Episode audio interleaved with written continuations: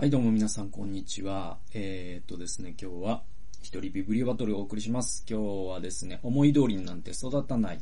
えー、反ペアレンティングの思想ということで、はい、ちょっとエアコン切ってすいません。えー、っとですね、あち、すいません。えっとね、これ、ちょっと訂正がありまして、あの、思い通りになんて育たない、反ペアレンティングの科学です。あの、正しくは。僕ずっと第3回まで、ずっとですね、反ペアレンティングの思想って言い続けてたんですけど、あの、気づきました。間違ってました。えっ、と、反ペアレンティングの科学でございます。えー、で、アリソン・ゴプニックさん、えー、2019年、北森出版でございます。で、えっと、3回までね、紹介してきて、まあ今回でね、ちょっと無理やりにでも終わらせたいなと思います。まだ結構、えー、あるんで、ちょっと急ぎ足なんだけど、終わらせていきたいと思います。で、前回、なんだっけ、その、子供の脳の可塑性の話であったりとか、たくさん遊んだね、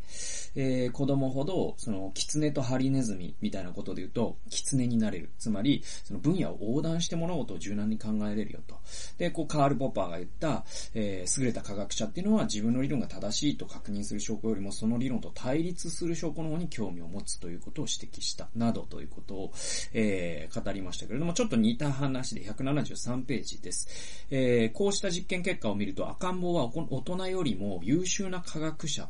ではないかと思えてくる。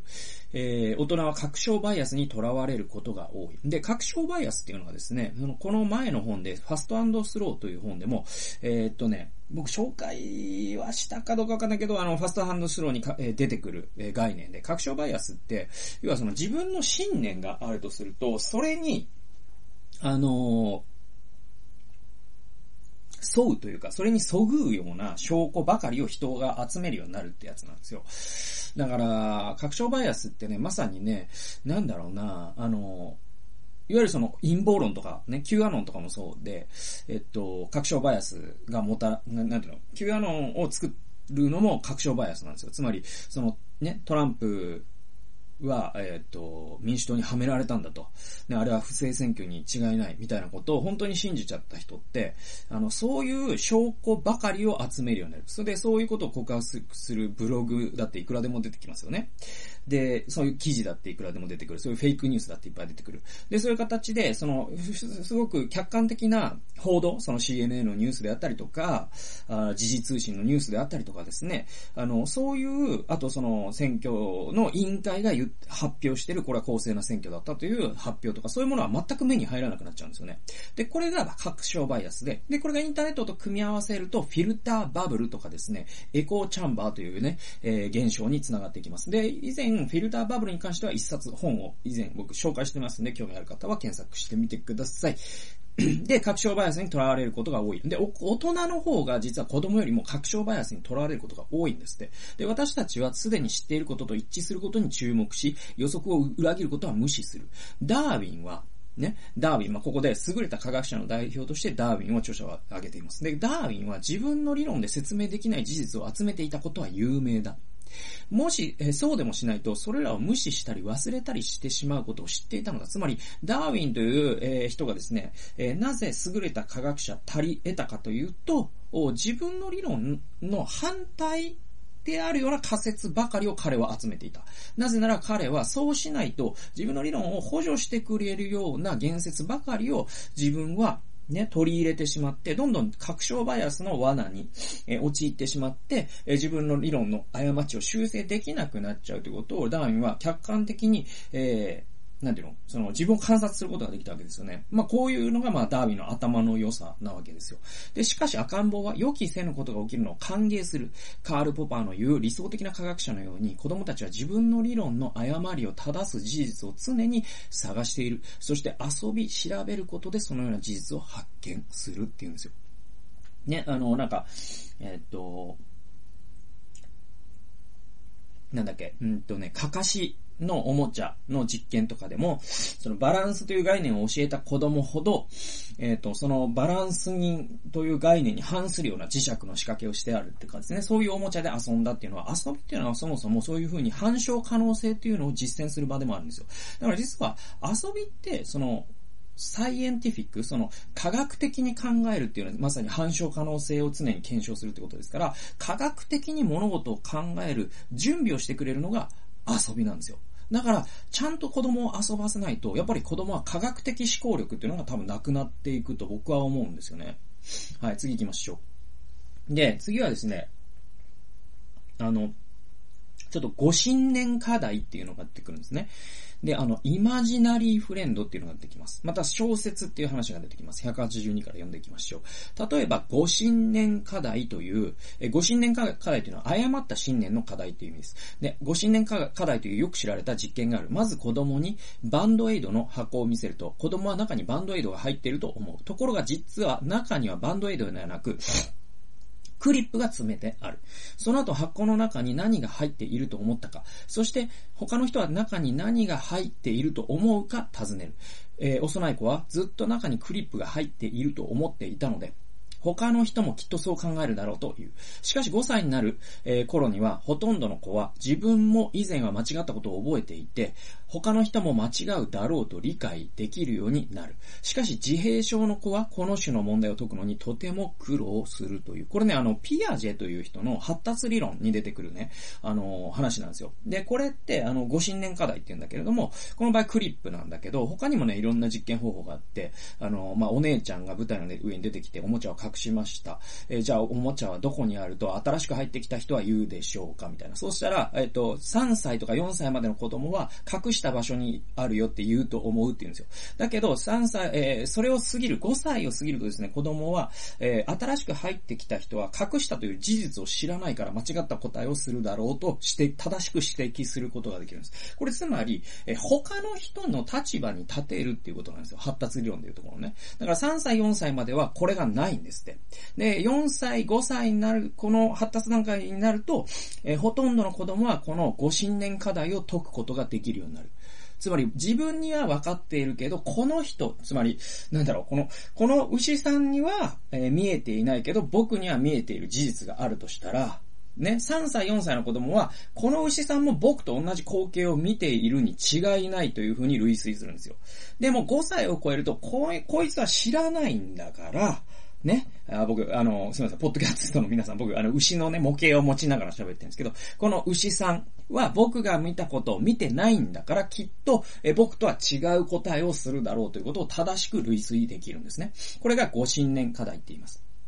で、このご信念課題を解くということと、ごっこ遊びっていうのが関係あるよっていう話なんです。続き読んできますと、えごっこ遊びを多くすることは、他人を理解するのに大いに役に立つ。ご信念課題の成績がはるかに良くなる。そして想像上の友達、過去イマジナリーフレンドを持っている子供にその利点が特に顕著に現れると。ね、イマジナリーフレンドっていうのは、あの、結構ね、あの、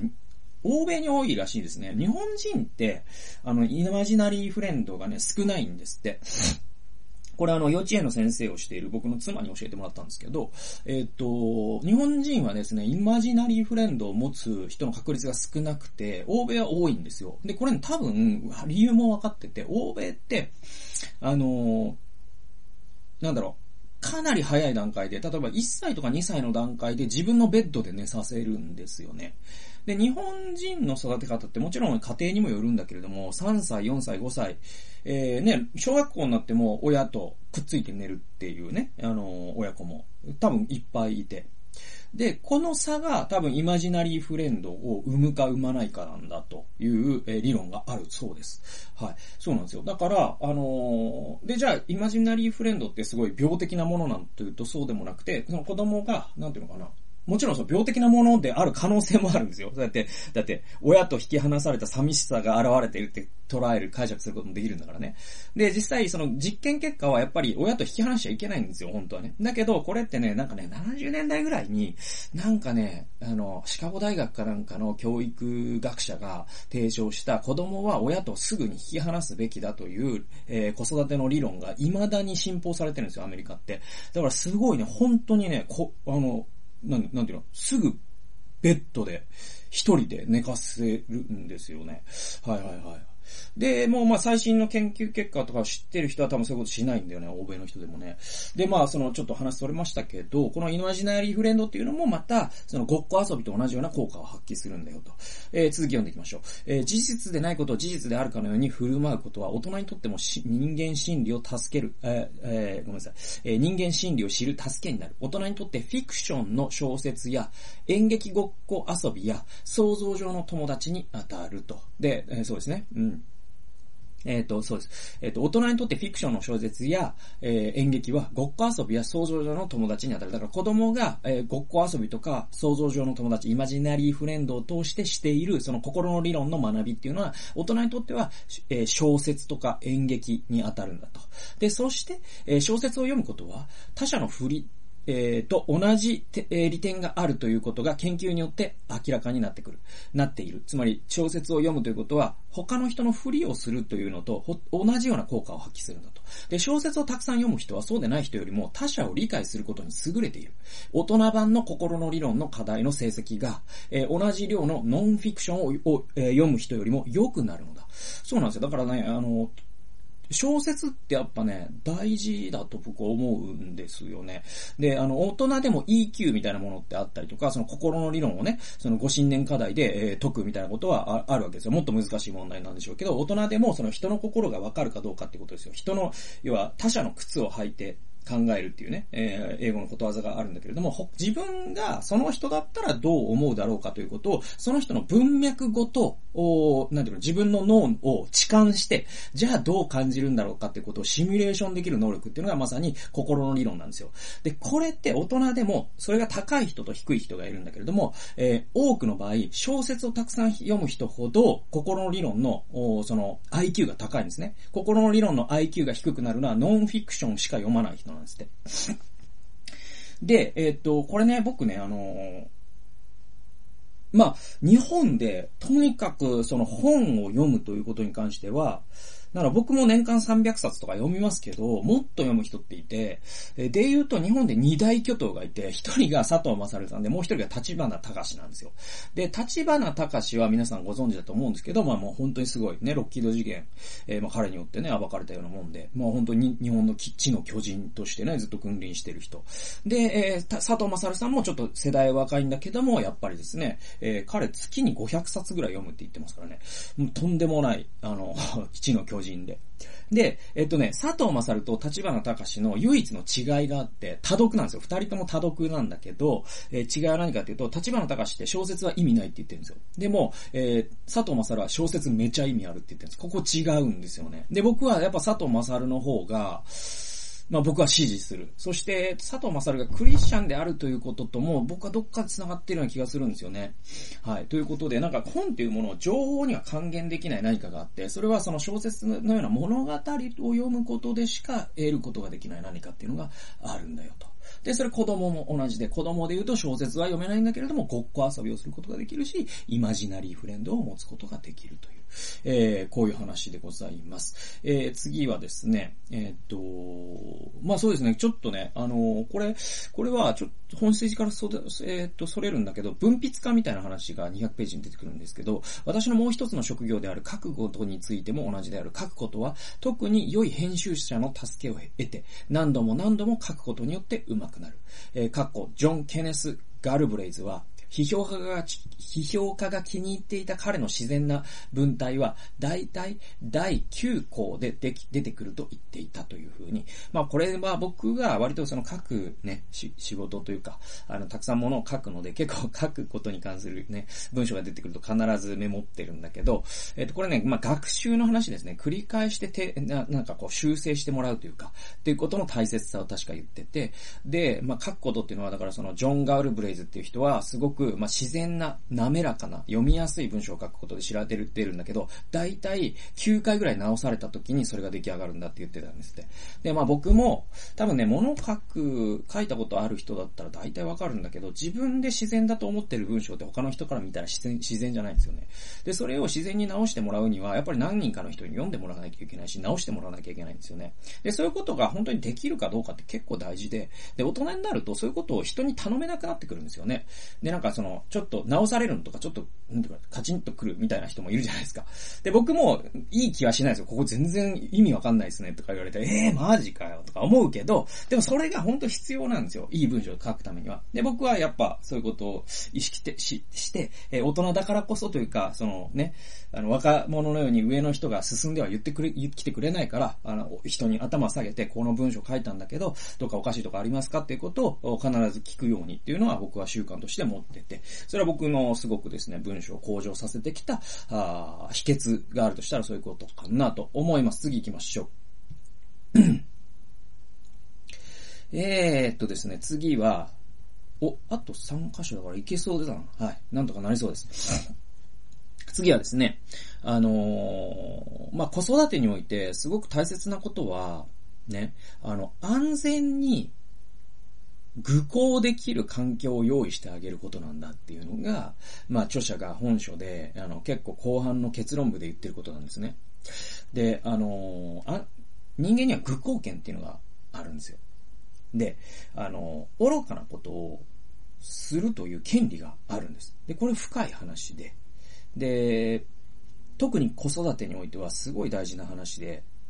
えー、なんだろう。大人ってさ、経験があるから、これは愚かなことだなってことが、事前にわかりますよね。うん。だけど、子供はそれがわからないじゃないですか。ね。でも、その大人がわかるからといって全部の失敗の可能性を潰していくと、その子供は多分だけど、ま、早い話がダメになるんですよ。うん。で、子供ってやっぱり失敗しなきゃいけないんですよ。そして愚かなことをしなきゃいけないんですよ。で、それは、まあ、第1回とか2回かな？でも言ったように、それは遺伝子に組み込まれた、その人間の生存戦略なんです。その愚かなことの中にも、すごく大切なことがあるんですよ。人類を前に進めることがあるわけですよ。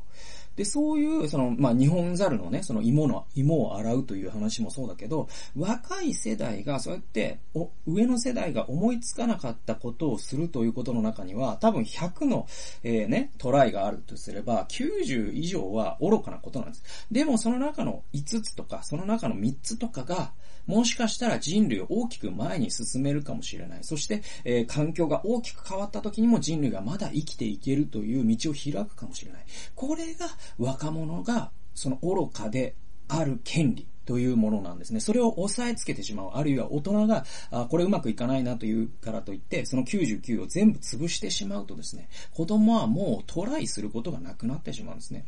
なので、その、うん。やっぱ膝にすり傷をちゃんと作らせてあげるっていうんですかね。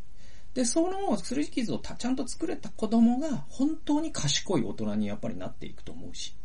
で、そのバランスってすごい大事なんですよね。だからといってそのすり傷が骨折とか、半身不随とかになったら、これはやりすぎなわけで。で、だからその半身不随にはならないようにちゃんと策は作らなきゃいけないんだけど、その策の中ではちゃんと愚かなことができるようにしてあげるっていうんですかね。このバランスすごい大事だよと。225ページ読んでいきましょう。就学前の子に安全で安定した環境を提供しようとするように、思春期の若者にももっと理論的社会的なレベルで同じものを提供することを考えるべきだ。だから、その思春期と、そのね、あの、就学前の子供、3歳、4歳の子供って全然、あの、子育てのステージとしては違うんだけど、あの、考え方としては似てると。で、3歳、4歳とか5歳の子供たちって、いわゆるその、安全な場所で怪我できるようにしてあげるってことじゃないですか。で、思春期も同じなんだ考え方っていうんですよ。で、それは何かっていうと、例えば思春期だったら、もうそれこそね、その、セックスの問題とか、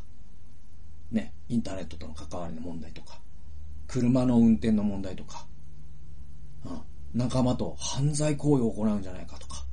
本当にですね、もうその失敗した時の深刻さって結構すごいことになるんですよ。だけど、その策を作ることで、それでもやっぱり思春期の子供が愚かなことをできるようにしておかなきゃいけない。これが大人の責任なんだっていうんですよ。え、続きを見ますよ。思春期の若者が大人になる過程で起きる熱に浮かされたような行動を止めることはできないし、止めるべきでもないと。しかし、3歳日のためにコンセントに蓋をしたり、階段の前に柵をつけたりするのと同じように、ね、少なくともコンドームを買いやすくしたり、銃の入手を難しくしたりといった、思春期の実験的行動から危険を減らすための策は講じるべきだ。これは本当にその通りだと僕は思います。で、えー、っと、前提として、あのね、思春期の子供なんて、本当にどんな愚かなことをしても全くおかしくないと思いますよ。で、これは自分が思春期だった時のことを考えればわかるんだけど、で、あの頃って本当にまさにま、もう本当に、なんていうのかな、その、性格とか、ね、考え方とか、そういうレベルじゃなくて、本当にホルモンレベルで人間がどっかおかしくなってる時なんです。あの頃って。つまり、二次成長って言うんですけど、まあ、いわゆるその男だったら、まあ、テストステロンがドバドバ出て で、で、まあ、その、深い思考とかができない。そして衝動的に何かを行ってしまう。みたいなことっていうのがもう10代っていうのはそういう時期なんです。生物学的にそういう時期なんです。だから、最も多分自然状態にしてたら最も命を失いやすい時期が思春期なんですよ、多分。で、で、人を殺しやすい時期かもしれないし。で、じゃあ、それをほっときゃいいかというとそうじゃない。それはその3歳児のためにコンセントに蓋をしたりするように、やっぱり、あの、その、その、愚かな行動が破局的なことにならないようには、大人はその社会を設計することができると。で、その中に著者はコンドームをね、えー、買いやすくすることっていうのも大事だよって言ってる。で、これ僕は本当に同意するんですよね。結構ね、あのね、アメリカの南部の保守的な州って、いや、コンドームじゃない、禁欲だとかって言って、コンドームを逆に取り上げたりするらしいんだけど、でもそういう州って得てして10代の妊娠がば、めちゃくちゃ多いんですよ。で、これはやっぱり、そのもちろん教育もしたらいいと思いますよ。ね、清純であるというか、その、ど、ね、あの、低層を守るという教育は絶対した方がいいし、僕もすべきだと思うし、僕もしますよ。そして僕も、あの、それによって守られたところもある。だけれども、それとコンドームの問題って全く別で、コンドームを買いやすくするということは、セックスした方がいいよというメッセージではないんですよ。これは全く位相の異なる問題だから、いわゆるそのアメリカの南部の保守的な州の過ちをやっぱり犯しちゃいけなくて、ちゃんとそういう性教育をしながらコンドームにもアクセスを、えー、準備しとかないと、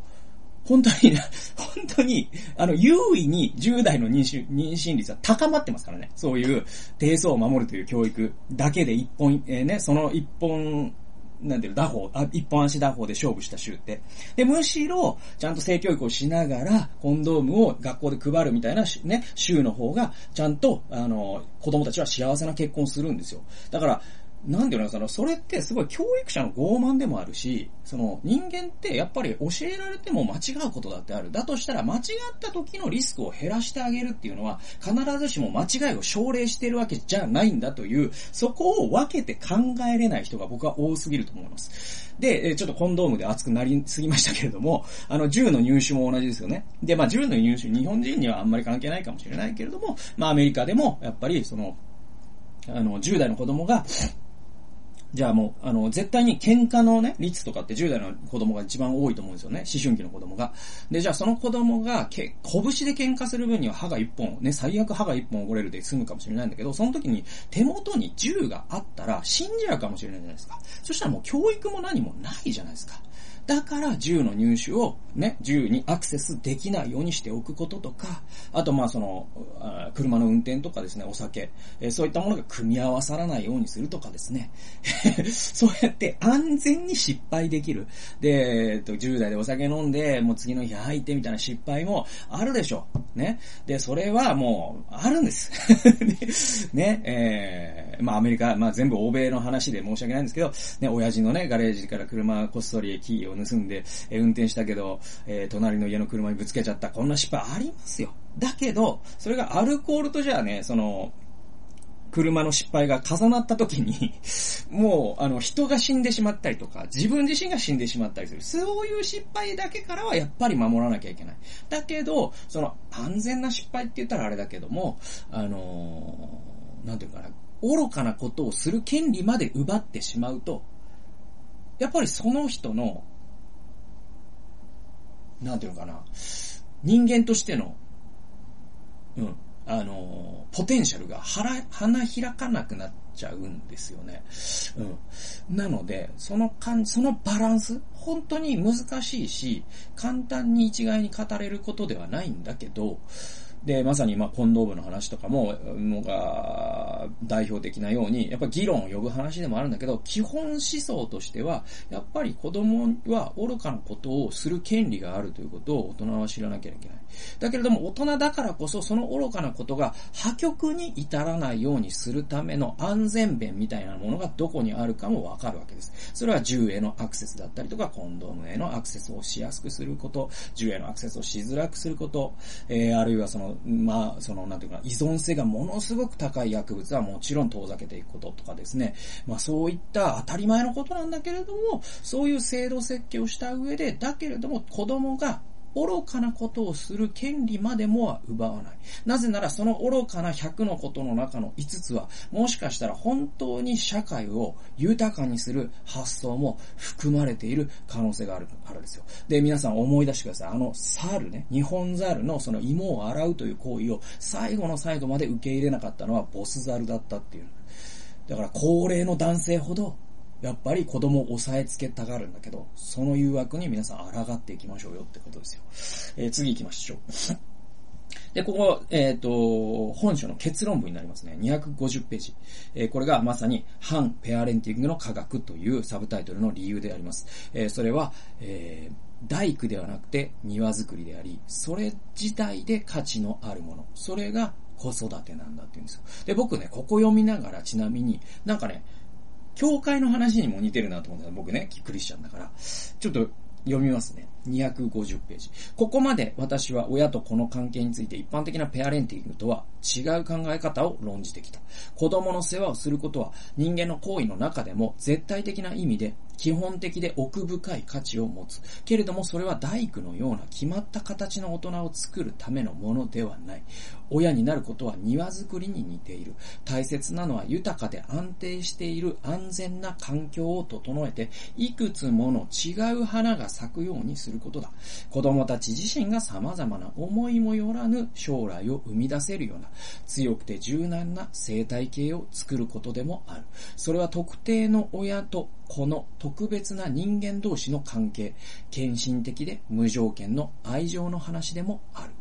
ペアレンティングの考え方は、子供が成長して大人になった時の価値で、子供を世話することの価値を測れるというものだ。しかし私たちは子供の世話の価値を他の価値に転換しようとするのではなく、ただ親と子の関係は唯一無二のものだと考えるべきなのだ。そのような関係は哲学者が言うように本質的なものであり、何かの役に立つから価値があるというわけではない。子供の世話はそれ自体が良いことなのだ。将来、それで何か他の良いことが起こるからだけではないと。そうなんです。あの、二つのことをここで著者は言ってます。一つは子育ては大工じゃなくて庭作りであると。で、大工と庭作りのやっぱ一番の違いは、大工はできたものをコントロールできるんですよ。脳内にあるイメージの通りに子供を育てることができると考えるのが大工的な育て方だとすると、庭作りって、まあもちろん、この種はパンジーだからパンジーが咲くなぐらいはわかるかもしれません。えー、でもですね、もっと、あの、ダイナミックに言えば、実は我々が持っている子供の種って何の種かわからない種なんです。どちらかというと。でね、親だから子供の子なんて、ことなんてわかるわと思うかもしれないけど、実はその人間の、えね、え一人の男性と一人の女性の、その遺伝子がくっついた時のその組み合わせってもう奥とか腸とかの組み合わせがあるんです。ね、そうすると、それが一体どんな子になるかというのは、本当に未知数で、まさに何の種かわからない種を預かったようなものなんですよ。じゃあそれが、私は花が咲くと思ってたけど、根っこでジャガイモができるのね、みたいなこともあるでしょうしね。ええー、木になるかと思ったけど、もやしだったのね、みたいなこともあるんですよ。でも、じゃあそれ、そのもやしを嘆いちゃダメで、そのもやしだって、その社会全体には必要な最高のもやしになればいいんですよ。っていうことであって、だから、あのー、全くやっぱ思想が違うわけですよ。で、僕もは、の大工ではなくて庭作りだっていう感覚は本当に大切にしたいなと思っていますね。で、この著者がここで言ってる二つ目のことは、ペアレンティング、つまり子育てっていうのは、ね、その何かのためにすることじゃないんだよって言ってるんですよ。ね。だからペアレンティングの考え方って子育てっていうのには目的があって、それは子供が素晴らしい子供になるためだ、みたいなこと。で、おまけを言えばその素晴らしい子供の定義が、なんか学校の成績とか、なんか社会的成功とか将来の年収とかで測られてしまうというもうクソみたいな考えがあるんだけど、それは本当にクソだと思います。そうじゃないでしょ。だって、もしかしたら障害を持った子供が生まれる場合だってあるわけじゃないですか。じゃあその人にとってはペアレンティングで失敗が約束付けられたことなんですかってことになりなりますよね。全然違いますよ。そうじゃなくて、子育てっていうのは、それ自体がご褒美なんだっていうんですよ。恋愛っていうかな、まあその人を愛することってそうじゃないですか。なんか他の目的のために人を愛するっていうのはその定義により愛じゃないんですよ。で、子育ても同じだと思うんですよ。子育てを何か将来のためにやってるとしたら、それは愛ではないですよね。今、その子供が本当に愛おしくてたまらないから愛するわけじゃないですか。で、これってね、あの、子育ての第5回というジュディス・リッチ・ハリスかな？あ、ジュディス？リッシ、忘れちゃった。違う、ジュディス？忘れ、忘れました。忘れましたけど、えっ、ー、と、子育ての第5回という、えー、以前僕が紹介した本の結論と全く同じ結論なんですね。えー、次行きましょうか。で、これ最後です。で、まあ最後はちょっとおまけみたいなもんで、この最、本書の、本書のですね、最後の最後の文章です。で、271から272。私たち親や祖父母は愛する子供たちが未来に向かって飛んでいくのを見なければならない。ねえー、その未来に自分は決して到達できない。はい。えー、王子、これはですね、著著者のね、孫なんですよね。で、この、ゴプニックさんは、えー、息子がいて、その息子に子供がいて、その子供が王子なんですよ。王子の40歳以降の生活を私は知ることができないと。えー、つまりまあ、コプニックさん多分すでにね、孫がいるってことは60代とか、えー、でしょうから。あまあ彼が40になる時っていうのは、まあ自分が100歳を超えなきゃ見れないから多分見れないだろうと。そしてそれがどんな生活か、あ予測することさえできないのは純然たる事実である。しかしこれにはもう一つの面がある。私はそこにいないが、彼はそこにいるので、私の一部もそこにいることになる。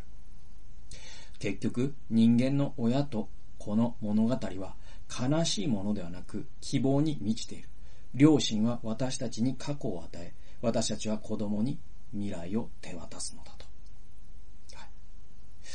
この物語が子育ての何たるかなんですよね。それを紡いでいくってことですよ。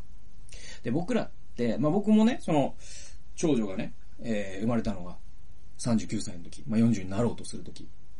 えー、次女が生まれたのは42でしょうか。ね。なんで、えー、もうね、なんだろう、彼らがじゃあまあ結婚するのは見れるかもしれないけど、ね、この子たちが、30代でじゃあ子供を産んだとしましょうよ。えー、そしたら孫が生まれるのが僕はもう70代ですから。そしたらその孫が結婚するのはちょっと厳しいかなぐらいな。ね、成人するの見れねえかなぐらいな。ことは、僕も、もう普通に予測できるわけですよね。で、だからといって、それは悲しい物語じゃなくて、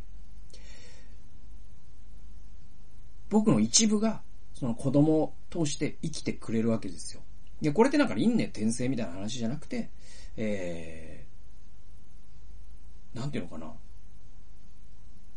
まあ僕自身がね、その、父親がね、えー、僕は大学5年の時に亡くなりましたよ。癌で。52歳でしたよ。で、もうこの世にはいないわけだけど、でもなんか、時々思うのは、その、父親が生きれなかった分を俺が代わりに生きてんなって思う時もありますよ。で、明らかに僕の父親を形成していた分子のいくらかは僕の中にも今もあるわけですよね。少なくとも DNA という形で。って考えると、まあ、そういう物語の我々は一部になるということで、で、それって、それ自体が僕は価値だと思うんですよね。やっぱ人間って作品だから。そして、まあクリスチャンの視点で言えば神の作品だから。自分自身がその一部になれるということが、やっぱ子育ての希望であるし、それは特権でもあると。で、何度も言うんだけど、それは子供が将来成功したかどうかなんていうこととは全く関係のない次元で豊かな経験なんだよと。まあそういうことをですね、思い出させてくれる、まあ非常に面白い本ですので、まあ子育て中の親御さんが読んでくださってもいいし、これから結婚するという方が読んでくださってもすごい有意義だと思います。思い通りになんて育たないハンペアレンティングの科学、4回にわたって紹介してきました。最後まで聞いてくださってありがとうございました。それではまた次回の動画及び音源でお会いしましょう。さよなら。